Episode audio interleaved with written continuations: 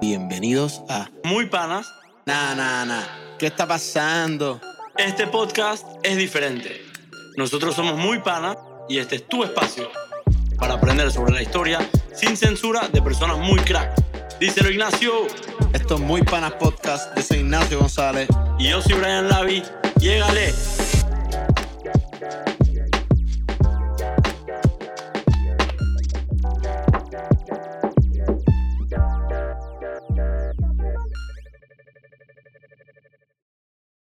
Episodio número 8 de Muy Panas Podcast. Ignacio González, aquí con mi co-host y mejor amigo Brian Lavi.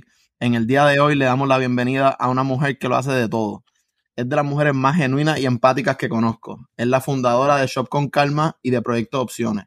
Es una emprendedora con muchos años de experiencia, defensora de los artistas y negocios locales de Puerto Rico.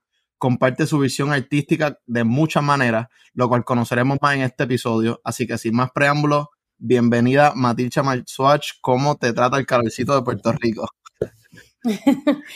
gracias, gracias aquí eh, desde Puerto Rico, un día cal bastante caluroso eh, por recibirme aquí en Muy Panas Podcast.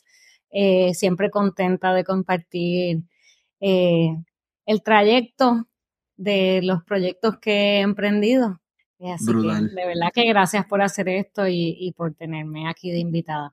Claro que sí, gracias a ti. Yo quiero empezar porque me acuerdo como si fuera ayer el día que te conocí, que estaba en el viejo San Juan. eh, y para la gente de Panamá, el viejo San Juan es como el casco viejo. Y Aire me llevó a con calma y allí estabas tú. Y entonces la tienda, me acuerdo que estaba llena de gente y se sentía todo muy auténtico. Tú estabas para arriba para abajo ayudando a la gente, a los clientes. Y ahora que lo pienso, me alegro mucho de yo haber podido estar en ese local porque yo creo que esa tienda representaba muchísimo lo que significa con calma. Y yo conociendo un poco de tu historia y lo que son tus éxitos, me encantaría que le pudieras contar a nuestros oyentes los principios de Con Calma y cómo surgió esta idea de, de empezar este proyecto de comercio justo. Pues yo estudié diseño y como diseñadora estaba buscando un producto para manufacturar en Puerto Rico, porque entendía que era importante promover el comercio justo y la industria local.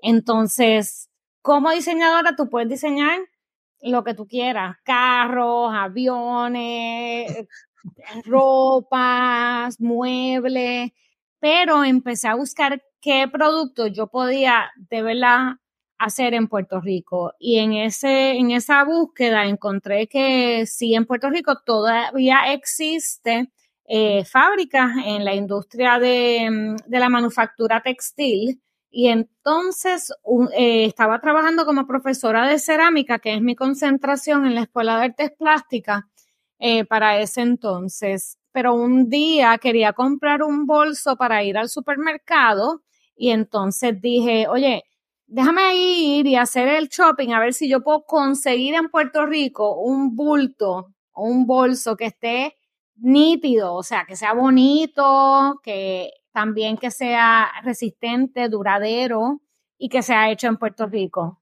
Y la verdad es que no lo conseguí. Y entonces, pues ahí yo dije, mira, yo creo que ese va a ser el producto que voy a diseñar, ya que hay una posibilidad de manufacturar esto en Puerto Rico. Y así empecé.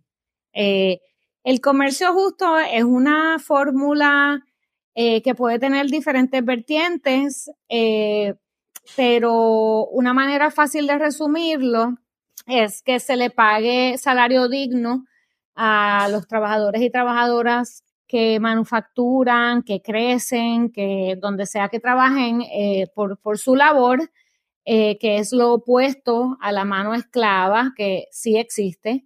Y eh, también, pues, eh, mientras más cercano a donde se consuma, el close to the source, también, pues, es bien importante. So, también se puede decir que vela por el ser humano antes de el capital, que usualmente se hace opuesto en la industria. Primero es profits and then people. And this one is people's before profits. Okay. Nos encanta eso, Matilcha. Eh, una pregunta, ¿cuándo empezó con calma?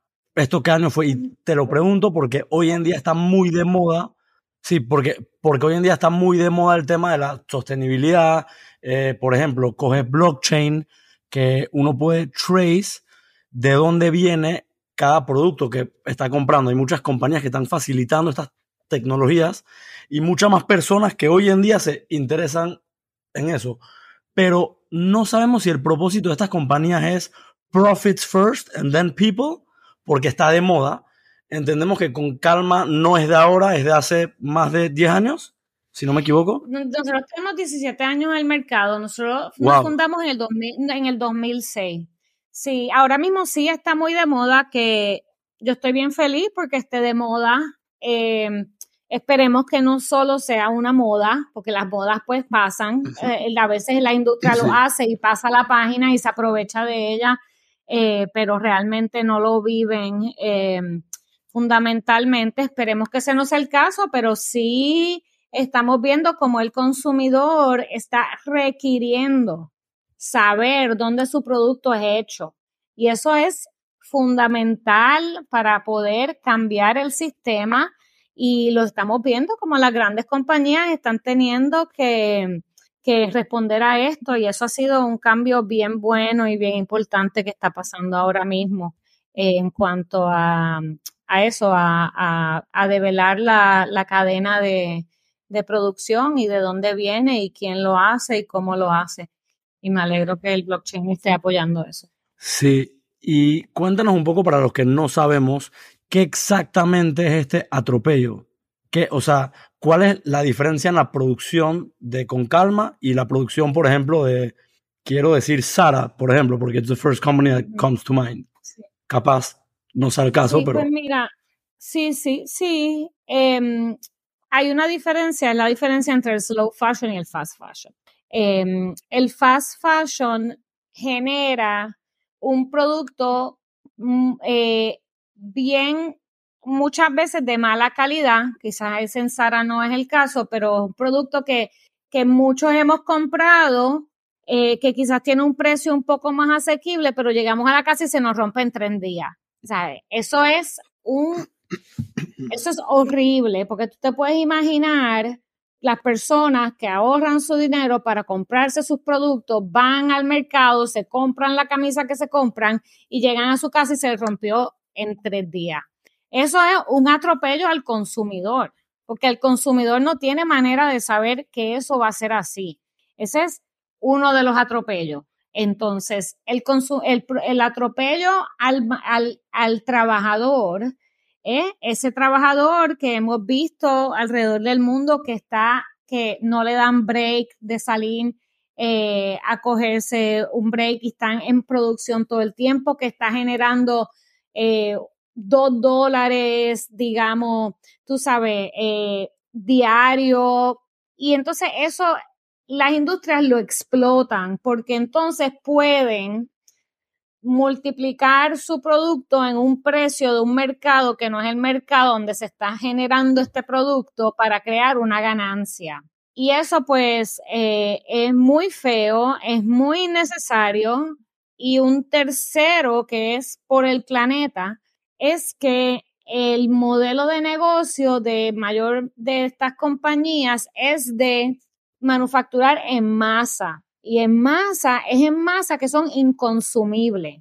Por ejemplo, tú vas a un Old Navy, eh, por decir una de ellas, pero puedes ir a muchas y tú ves esas montañas de ropa que realmente no son inconsumibles, pero se hacen así porque es el modelo de negocio de la compañía, de la manera de abaratar la producción del producto, pero no corresponde realmente a un consumo real. Y ahí es que estamos viendo que la industria de la moda es como la segunda que más eh, contamina, porque no solo contamina porque no se consume y todas estas cosas se botan, sino también por todos los procesos de teñido, eh, o sea que hay muchos atropellos, hay muchos atropellos en, en, en muchas de las diferentes etapas del producto. Em, y es bien innecesario, realmente yo creo que esto tiene que cambiar, tenemos que ser mucho más conscientes eh, de consumir, por ejemplo, calidad y calidad. Em, el, el comercio justo, uno de sus sinónimos tiene que ser calidad, porque tiene que ser un producto que le dure al consumidor. O sea, tiene una responsabilidad con el consumidor.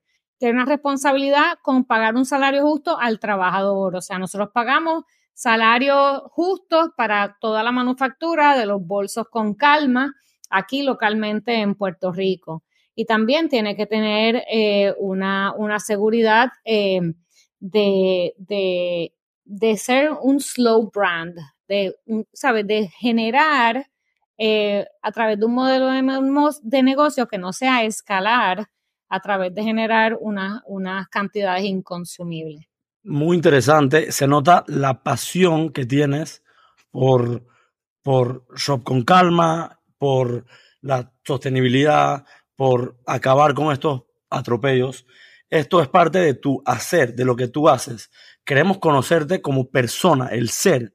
¿Cómo, cómo, no cómo se te ocurre, porque ya nos contaste eso, pero qué, cuéntanos un poco de tus inseguridades, de tu imposter syndrome, porque creaste obviamente una, una compañía en 2006 cuando this wasn't even a thing. O sea, esto no es por la moda, esto es por la pasión, esto es por quién eres tú.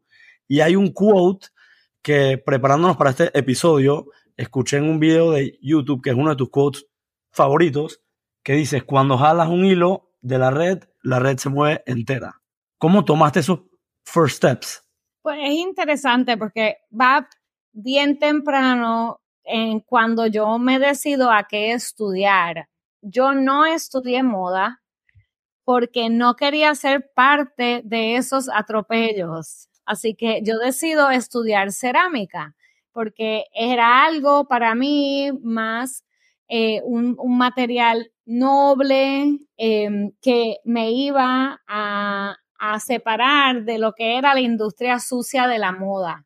Es interesante que termino en la moda, siempre había tenido una pasión por la moda, o sea que eso es para decir, cuando uno tiene una pasión por algo, realmente te va a conseguir, no importa detrás de... No hay quien te saque. exacto, de quizás, como tú le dices, eh, de qué máscara eh, o qué vulnerabilidad te puedas esconder.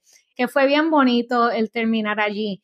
Pero mm, sí, o sea, cuando yo escuchaba todo, ¿sabes? Eh, es el, el tema de la mano esclava, de que había gente trabajando para, para generar productos que eran los que son los productos que consumimos, yo realmente no quería ser parte de eso. Em, así que esa, esa fue como la primera semilla y entonces cuando vuelvo a vuelve la rueda y digo, pues wow, en Puerto Rico lo que puedo manufacturar, porque si yo quiero manufacturar una vajilla en cerámica, me voy a tener que ir a Italia, ¿sabes? Porque en Puerto Rico no hay manufactura de cerámica. Eh, lo que voy a generar es una pieza para la industria de la moda, pues entonces, pues es la oportunidad de, de entonces concientizar de lo que es el comercio justo. Y ahí bien que donde, y esa soy yo, o sea, mi, mi misión o lo que, lo que me lleva a mí a emprender en ambos de los proyectos que he fundado es la justicia social.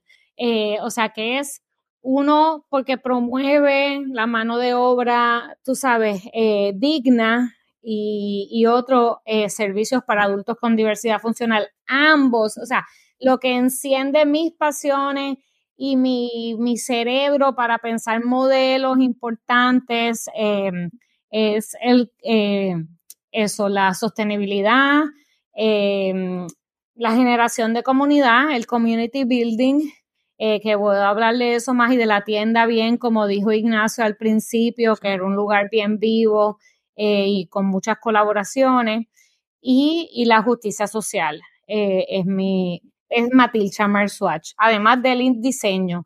O sea que juntando pues esas dos fue que nació con calma, Shop con calma. Me, me encanta Matilcha y quiero volver a eso de la tienda porque sé que durante muchos años tuviste un negocio brick and mortar y en el viejo San Juan y yo me puedo imaginar el apego que tú le tenías a ese local, la vida en el Viejo San Juan es bien viva, eh, pues obviamente te, te, sentías que conocías a todo el mundo, el calor humano, pero al igual que a muchos, a muchos small businesses y negocios en general, cuando llega la pandemia te tienes que reinventar y entonces te mueves a tener tu local online. Quisiera que nos cuentes un poco sobre, obviamente esto está fuera de tus manos, pero quisiera que nos cuentes un poco sobre el proceso de ajustarse a ese nuevo lifestyle y qué aprendiste de, de estar manejando una tienda online. Pues ha sido una transición súper interesante. Lo primero que aprendí es que, número uno, cambia tu modelo de negocio. O sea, tienes un plan de negocio uno para un brick and mortar y te vas a mover a un online store, ya tus números no son lo mismo para nada. O sea, no te imagines que vas a poder eh, operar uno con el otro modelo de negocio. Quizás la misión es la misma, pero el modelo de negocio cambia, que eso es importantísimo. Eh, si yo me hubiese quedado manufacturando como estaba manufacturando para un consumo de un brick and mortar con, con food traffic, no hubiese funcionado porque hubiese estado invirtiendo unas cantidades que no eran lo que se iba a consumir, inclusive toda la parte creativa y artística tuvo que cambiar. O sea, yo cuando tenía el brick and mortar, yo no hacía tantos shootings porque, o sea, shootings de fotografía, la gente iba allí, lo veía, se lo medía y lo compraba.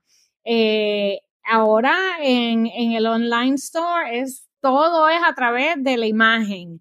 Eh, y esa parte de verdad que fue interesante, que me encantó porque es mi parte creativa de directora creativa y he podido desarrollarla. Eh, ha sido bien bueno en que online es una plataforma que conlleva muchos años para crear una atracción, eh, pero nosotros ya teníamos una clientela, so pudimos mover eh, que la clientela nos siguiera comprando y nos abrimos a otro mercado. Nosotros ya hemos vendido en todos los estados de los Estados Unidos, aunque sea una cartera. Entonces, eso realmente nos da un scope de una posibilidad eh, porque siempre con calma ha sido la estrategia de con calma de poner eh, el producto en manos del consumidor y ese consumidor va a volver y sus amigos y sus amigas van a volver también. Así que nosotros confiamos de que vamos a continuar creciendo el mercado eh, y sí, o sea, lo fundamental para mí ha sido es, si tú te estás moviendo de, de un negocio a otro, estás pivoting, so does your business plan. Sabes, también tu business plan tiene que pivot.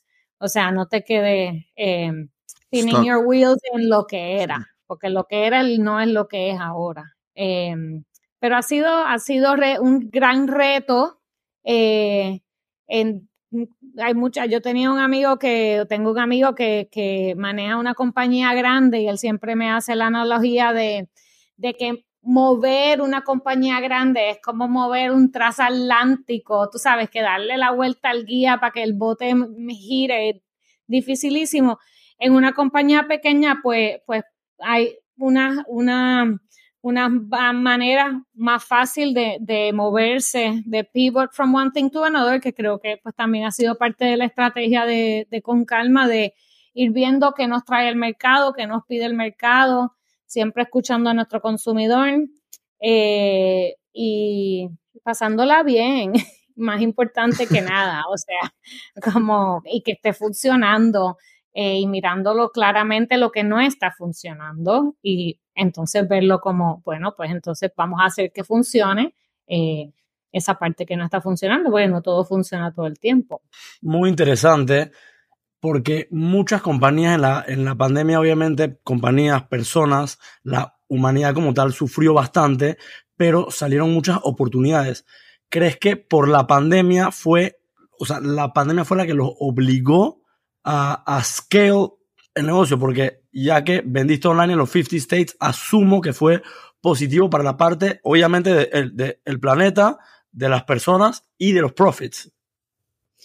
Sí, definitivamente la pandemia fue lo que nos hizo. Nosotros teníamos ya una tienda en línea, em, ah. siempre la habíamos tenido, pero nosotros la crecimos, le hicimos una inversión de crecimiento después del huracán María. Hicimos una, hay una inversión de crecimiento porque en el huracán María pues pasó no lo mismo, pero para Puerto Rico sí. O sea, se cerró todo por, por casi un año Em, así que nosotros tuvimos que tirar como que yo le decía, esto es nuestra, ¿sabes? Nuestra cuerda de salvación, es que la gente nos apoye online y nosotros hasta le, cambiamos el nombre a la compañía, en vez de decir así al ladito, como dicen Shop con calma, que dice con calma, durante el huracán María, ese, ese logo blinqueaba y decía con prisa, porque teníamos prisa de que el consumidor nos apoyara para poder sobrevivir, porque con eh, el huracán María estuvo heavy.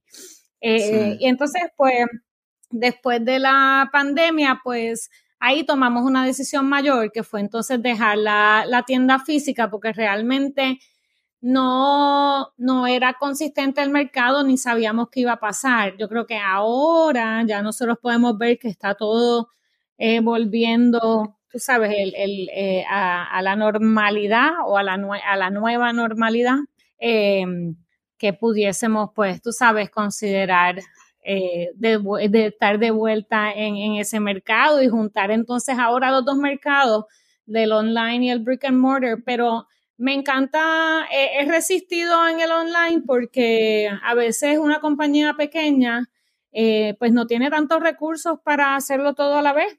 Y, quiero insistir en que el online sea, tú sabes, una opción real para el consumidor, completa de lo que tenemos en Con Calma, inclusive pues crecerla.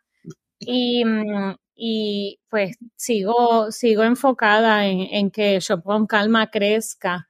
Em, claro, y, hablando del crecimiento, yo creo que tú lo has hecho muy bien em, colaborando con también diferentes artistas de Puerto Rico. Y si hay algo que a mí me llama mucho la atención de Con Calma, es que los valores de Con Calma se, ven muy vivos cuando tú colaboras con artistas de Puerto Rico, los lo apoyas, se promueve.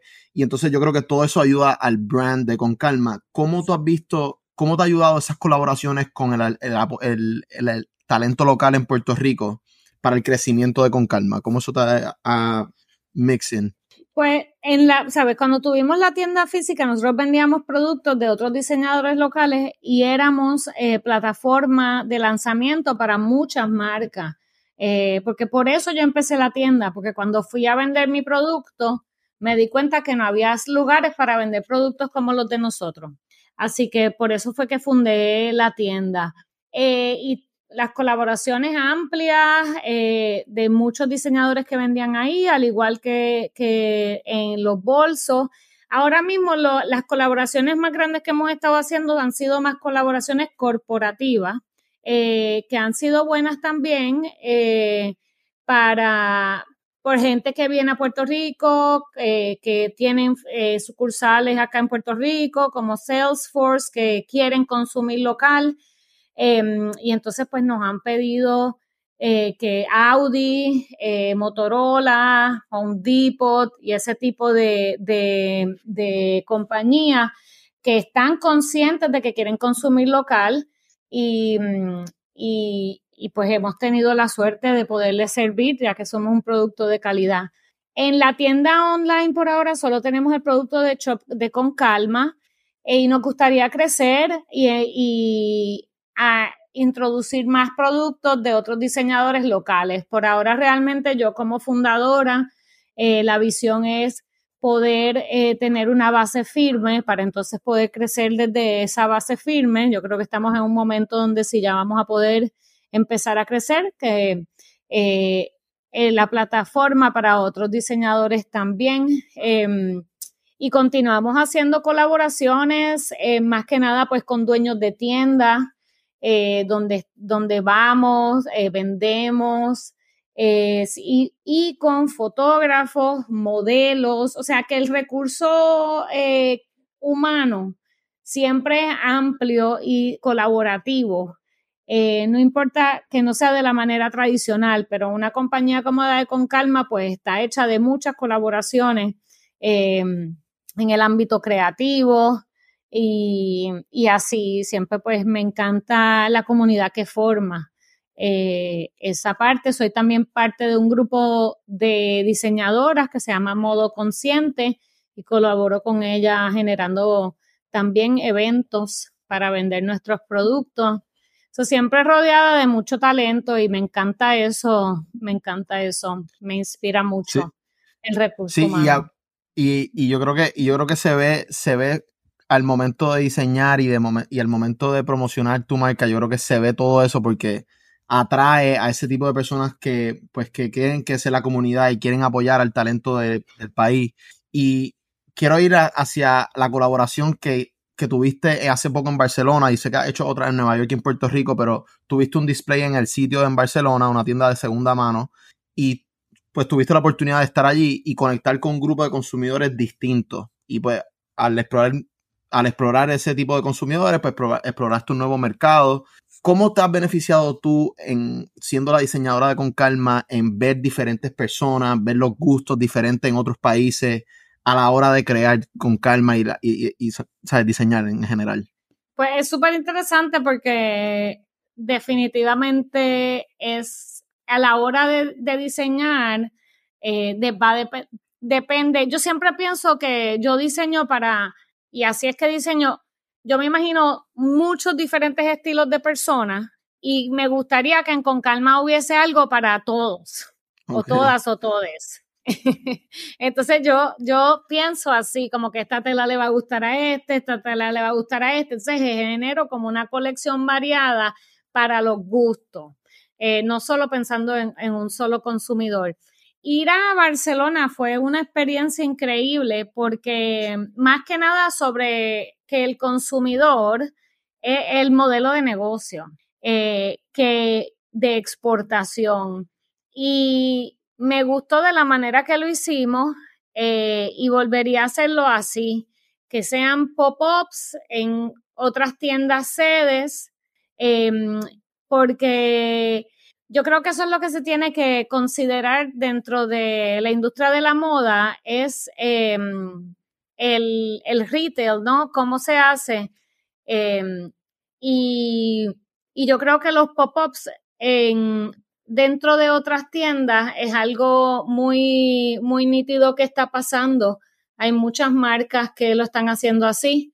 Por ejemplo, hay una de zapatos que se llama Saba Dealer, que lo que está haciendo también es pop-ups en otras tiendas, porque em, es una buena manera de colaborar, de colaborar y de apoyarnos unos a los otros. Ahora mismo nosotros vamos a empezar un, tour y, es súper nítido porque cuando vas en, un tour, eh, vas pensando pues que esa tienda en específico, quién es su consumidor y qué mercancía vas a llevar. Y entonces em, vamos a tener, para también queremos aquí en Puerto Rico poder llegar a el centro de la isla, el, el oeste de la isla, el este de la isla y salir de la zona metro. También vamos a volver a Nueva York, que en Nueva York no fue súper bien. Eh, y sí, hay unos modelos que gustan más que otros y uno aprende eh, para la próxima, ¿sabes? ¿Qué llevo, qué no llevo? Eh, ¿Qué gusto allá? No es lo mismo que va a gustar acá. divertido, un reto divertido en cuanto a diseño. Muy interesante, este Matilcha, porque es increíble como tu historia comienza siguiendo tu propósito, tu llamado, como que you weren't looking for profits at first y profits vinieron después de todo el impacto que tú causaste. Porque no, no creo que cuando empezaste Shop con Calma te imaginaste que una compañía como Salesforce, como Audi, que iba a hacer business to business, que iba a estar en Europa, que iba a estar en los 50 states. O sea que nos parece increíble cómo tu, cómo tu proceso ha evolucionado de quiero impactar a, a las personas que face estos atropellos quiero impactar el environment y luego profits will come después de eso. Para nuestros oyentes, siento que muchas personas tienen esa duda como que Panamá, por ejemplo, Puerto Rico, no son mercados grandes. Son muchas personas a veces tienen una idea y dicen, no sé si, vale la pena entrar en esto porque no sé qué tanto me puedo beneficiar yo o no sé a cuánta gente puedo reach porque no es un mercado grande, no es México que tiene una población de 120 eh, este, millones de habitantes o Colombia que tiene 50 millones o etcétera. ¿Qué recomendación les das a las personas que de pronto tienen miedo, no saben por dónde empezar, no saben si vale la pena? Eh, pues mira, todo es una evolución y yo doy mentoría de pues, para pequeños negocios y mi, mi ejercicio favorito es el que la compañía o la persona que va a empezar la compañía haga su, el famoso MVP, Minimum Viable Product. Eh, y es que es la manera de empezar. O sea, la manera de empezar, tú tienes que empezar por tu, ese producto mínimo que tú entiendes que va a gustar en el mercado, a ver si gusta o no gusta, eh, a ver si vende o no vende tú puedes hacer tus números y va a depender del negocio que tú tengas. Eh, si tú necesitas de otras, de otro mercado o no. No todos los negocios están hechos para exportar. No todos los negocios le interesa exportar. Eh, por ejemplo, yo me gusta mucho usar el ejemplo de, de los productos artesanales comestibles, los quesos, los vinos, que son de denominación de origen. O sea, tú vas a Italia y en Italia todo es local que tenga que ver con el consumo eh, y es una divinidad y esas, sabes, esos, esos marcas que llevan años y años y, sabes, y unos legados increíbles, no están interesados necesariamente en exportar. Eso realmente va a depender, el mercado, si importa el tamaño del mercado o no, va a depender de tu producto y de tu servicio. Y pero cuando, cuando, tú estás, cuando tú estás pensando en eh, hacer una estrategia hacia cuánto tú te quieres expandir, al principio cuando empezaste, tú tenías una meta de decir, bueno, yo quiero, yo quiero ser la líder en esta industria en Puerto Rico o tú, o tú quieres, ¿cómo, cómo tú mides cuánto te quieres expandir o tú ibas a través, a través de los, tu crecimiento ibas pues poniéndote nuevas metas? No, siempre ser la líder en tu industria es una, una gran meta. Yo creo que todo el mundo se ve poner esa meta y para realmente eh, lograr eh, un ecosistema de calidad, definitivamente de servicios y productos. Yo lo hacía con, eh, con un plan, lo hago con un plan de negocio y con proyecciones. Y eso también les invito, soy aficionada de los planes de negocio por eso mismo, por las proyecciones porque ahí tú tienes, eh, ya a final de año, tú ves si lograste tu meta o si no la lograste. Y ahí te pones las próximas metas. Si ya tú vas por mitad de año y ya tú lograste tu meta, pues tú subes tu meta. Pero es un medidor real, eh, con números reales, presentes y pasados y proyecciones al futuro. Eh, esa es la manera que yo veo. Obviamente tienes que considerar también cuánto tú vas a invertir anual eh, para lograr eso. Y no son números de otras personas, son números de cada cual. Eh, tuyo, en lo que tú vayas haciendo y hasta dónde quieres llegar. Em, Muy interesante.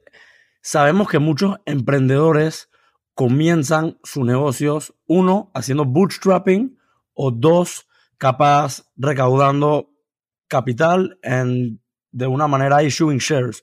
¿Cómo empezó con calma? ¿Fue orgánico o, hay inversionistas?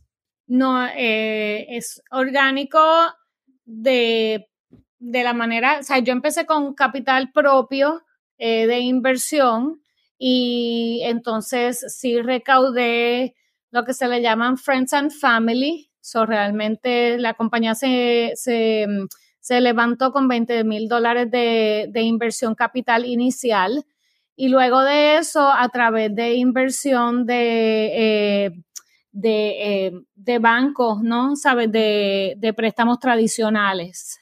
Eh, al igual de anualmente ganarme varios premios de grant. So, yo digo que yo digo que lo hice como, como, como un atleta de rendimiento.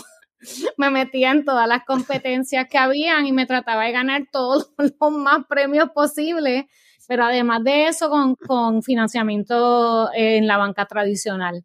Sí. Eh, hoy día, pues también eh, participo de una plataforma que ofrece préstamos eh, a 0% de intereses para pequeños comerciantes, o sea que promuevo grandemente lo que es la inversión de capital en tu negocio. No hay manera de crecer sin invertir en ello. Muy interesante. y quiero... Sea, el mismo capital de la compañía que está generando o, sea una inversión porque tú crees en tu negocio y, y, entiendes que, va a funcionar. Muy interesante. Quiero pivotear un poco a, obviamente, nos ha hablado cómo has crecido con calma, todo, how it all scaled, qué, qué, qué herramientas tienes, eh, has cosechado estos últimos años en, tu toolbox para volverte, volverte la líder que eres hoy en día? ¿Qué hábitos tienes? ¿Qué tips nos puedes dar a nosotros? Porque obviamente la Matilcha de hace cinco años no es la Matilcha de hoy. Sí, yo leo mucho, yo leo mucho de negocio, em, de líderes eh, en sus industrias y me inspira mucho em, eh, de negocio sobre todo lo he aprendido a través de la lectura, eh, ese, mm, ese apoyo que se necesita.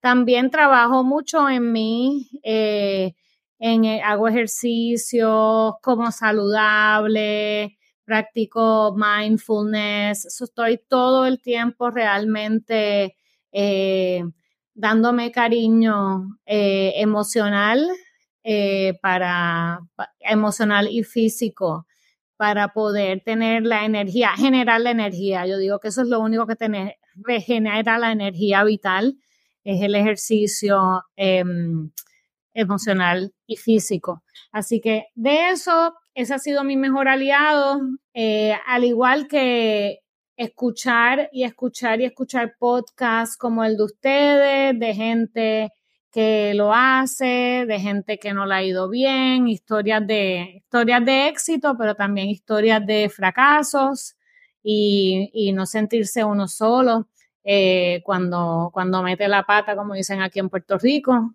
porque a todas nos pasa. Eh, así que les invito, sí, a... Hay, hay una bibliografía de, de negocios increíble de unos autores que, sin esos autores yo no me hubiese inspirado a, hacer lo que hago hoy. Después le puedo pasar una yo creo que, yo creo que, además de todo eso también... Sí, sí, sí, please. Super cool. Eh, yo creo que también, además de todo eso, yo creo que el tú participar, estar bien viva en la comunidad y aprendiendo de otra gente también puede ser como un, como un ejercicio de, de mindfulness en cierto sentido, porque pues yo creo que muchas de las veces los emprendedores hoy en día pues nos acaparamos sobre nosotros mismos queriendo pues ser lo mejor o, frustrarse porque no, no, estás, no estás viendo resultados tan pronto como los quieres. Eh, pero yo creo que si hay algo que hemos aprendido de, de, de tú siendo una líder y tú teniendo una, una tienda y participar en la comunidad por 17 años, yo creo que eso es estar vivo entre, entre la comunidad. Pero hablando de la comunidad, quiero tocar en un proyecto que yo creo que es de los proyectos más bonitos que yo he escuchado, eh, y es el proyecto de opciones. Y el proyecto de opciones, pues, eh, apoya a, adultos con diversidad funcional y me encantaría que nos pudieras contar sobre los principios de este proyecto y cuál es tu visión para este proyecto, cómo, cómo comenzaste en esta aventura. Pues yo comienzo en la aventura del proyecto Opciones eh, porque soy madre de una adulta con diversidad funcional. pues mira, el proyecto Opciones eh, yo lo empecé hace seis años y es un proyecto que busca brindarle servicios a adultos de la población de diversidad funcional, ya que en Puerto Rico son muy carentes los servicios para esta población. Hay muchas razones por esto. Eh, pero pues no vamos a entrar en ellas. Yo conozco la población de primera instancia porque soy madre de una adulta con diversidad funcional. So, conozco realmente el problema que hay en los servicios para estas personas. Es un proyecto que da servicios eh, artísticos de arte y teatro y de espacios de compartir. Es un modelo de siete personas. Eh, a mí lo que me interesa es hacer modelos reproducibles. Eh, de hecho, con calma, yo cuando lo diseñé, lo diseñé así. Yo quería hacer algo para que la gente también se inspirara a emprender y con opciones es igual. Eh, quiero hacerlo para que la gente también se, se, se motive a darle espacio a estas poblaciones y por eso lo hago. Eh, son talleres que se dan en lugares con programación ya existente. Em, ha sido una maravilla de proyecto, me inspira todos los días. Con calma fue también, es parte de la razón eh, de cómo Proyecto Opciones existe, porque existe, sí, gracias a donaciones eh, de fundaciones y privadas. Y mm, es algo muy importante, para mí lo más importante con opciones es enseñarle a la comunidad que no hay razón por la cual no existan servicios para estas personas. Ellos no necesitan nada más que personas, eh, guías, compañeros con grandes corazones eh, para poder existir en espacios seguros como parte de nuestras comunidades. Y es una manera de romper un paradigma de que estas personas eh, estén escondidas en sus casas, de que los familiares realmente no los, ¿sabes? Eh, no lo saquen porque tienen miedo a lo que piensa la comunidad y en eso pues eh, hay mucha, muchos autores de vanguardia que estudian esta población y dicen que los que tienen que cambiar son los otros para entender que estas personas son así y que son parte de nuestra comunidad también. Y si están haciendo flapping o si están haciendo ruidos en un lugar, pues es porque son así. Y nosotros como comunidad tenemos que aprender a cómo incluirlos, no cómo excluirlos. Y es, es un proyecto que ha sido bien bonito. Yo tengo participantes que llevan seis años con el proyecto, al igual que tengo guías y profesores que llevan seis años con nosotros, porque una vez que tú participas del proyecto Opciones, no te quieres ir porque realmente es un proyecto al final que lo que genera es alegría para todo el mundo que comparte con esto. Y también hemos podido presentar una comunidad diversa eh, a personas que nunca quizás en su vida habían conocido a una persona con autismo, nunca los habían visto porque a veces si tú no tienes un familiar que eh, sabes que, tiene autismo o algún otro tipo de, de reto cognitivo, quizás nunca en tu vida conoces una persona así. Y eso pues ha sido bien importante para personas que participan y son parte de las comunidades donde ofrecemos los, los, talleres que nos han agradecido el existir. sí, además de los familiares. No, y muy bonito. Yo, yo, claro, y yo, y muy bonito porque yo, como dije ahorita, ese proyecto me fascina, eh, he participado y creo que es, algo que es, ser más humano, eso es lo que promueve, ser más humano entre nosotros mismos y entre la gente que pues, que, tienen, que, son adultos con, con, con con con eh, diversidad funcional, perdóname, ajá, con diversidad funcional. Pero quería preguntarte, ¿tú piensas también que obviamente tenemos ciertos problemas en cuestión de gubernamentales que pues esos son otros temas un poquito más complicados, pero ¿tú piensas que debemos, nosotros como comunidad deberíamos poder enseñarle más a las personas que sí pueden ser eh, impactantes en la vida de estas personas, como la persona normal como tú y como yo, que podamos ser más participantes con ellos, entendernos? O sea, ¿cómo nosotros podemos enseñarle más a la comunidad en general de, sobre, sobre, sobre estos adultos? Sí, eso es lo que propone el proyecto Opciones y realmente es bien triste decirlo, pero al final no existen tantos servicios porque por, por razones legales, porque el, el, la, sabes, una vez tú empiezas a tratar de hacer algo, em, el sistema legal te pone muchas trabas para organizaciones en general y la gente le tiene miedo. Entonces, como bien como tú dices, es un, es un proyecto humanista y se tiene que ver desde ahí. Es un proyecto que no se puede medir, no tiene mediciones reales como las que conocemos. Y yo como te lo puedo hacer ver es que en todas las organizaciones donde existe programación, siempre tiene que haber una representación para una programación para adultos con diversidad funcional. Y eso, yo abogo por eso y por, por todo. Eh, o sea, como que si hay programación para una población típica, en dentro de esas programaciones tiene que haber un mínimo esfuerzo para incluir a estas personas en todas las cosas de las cuales nosotros gozamos también. Sí, estoy, totalmente de acuerdo. Yo creo que lo dijiste perfecto, el, factor humanismo entre nosotros hace falta no solo con, con, los adultos con diversidad funcional, pero entre nosotros mismos, con lo que nos contaste en apoyo local, con los talentos. Así que yo creo que no le podemos añadir más a esta entrevista porque como siempre decimos, si no se daña, eh, pero te, quería, te queremos agradecer por estos minutos, Matilcha. Eh, aprendimos demasiado sobre ti, sobre tu journey, eh, cómo has llegado, cómo has logrado estar donde estás ahora. Así que nada, te, te agradecemos grande por estos minutos y si por favor puedes share tu, tu Instagram, tus redes, donde quieres que te encuentren, si quieren, si pueden, la gente quiere participar en alguna donación, todo eso.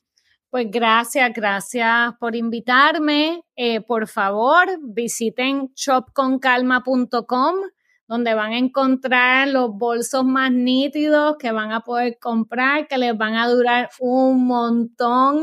Es un accesorio súper divertido para, para su style, para su look. Y el proyecto Opciones lo pueden buscar en proyectoopciones.org y se pueden comunicar con nosotros de cualquier manera que quieran colaborar. Estamos abiertos siempre a continuar creciendo nuestras comunidades en pro de un mundo más bello. Matilcha, nuevamente muchísimas gracias. Tu historia, poder conocer a las personas detrás de Shop con Calma, para nosotros ha sido un honor.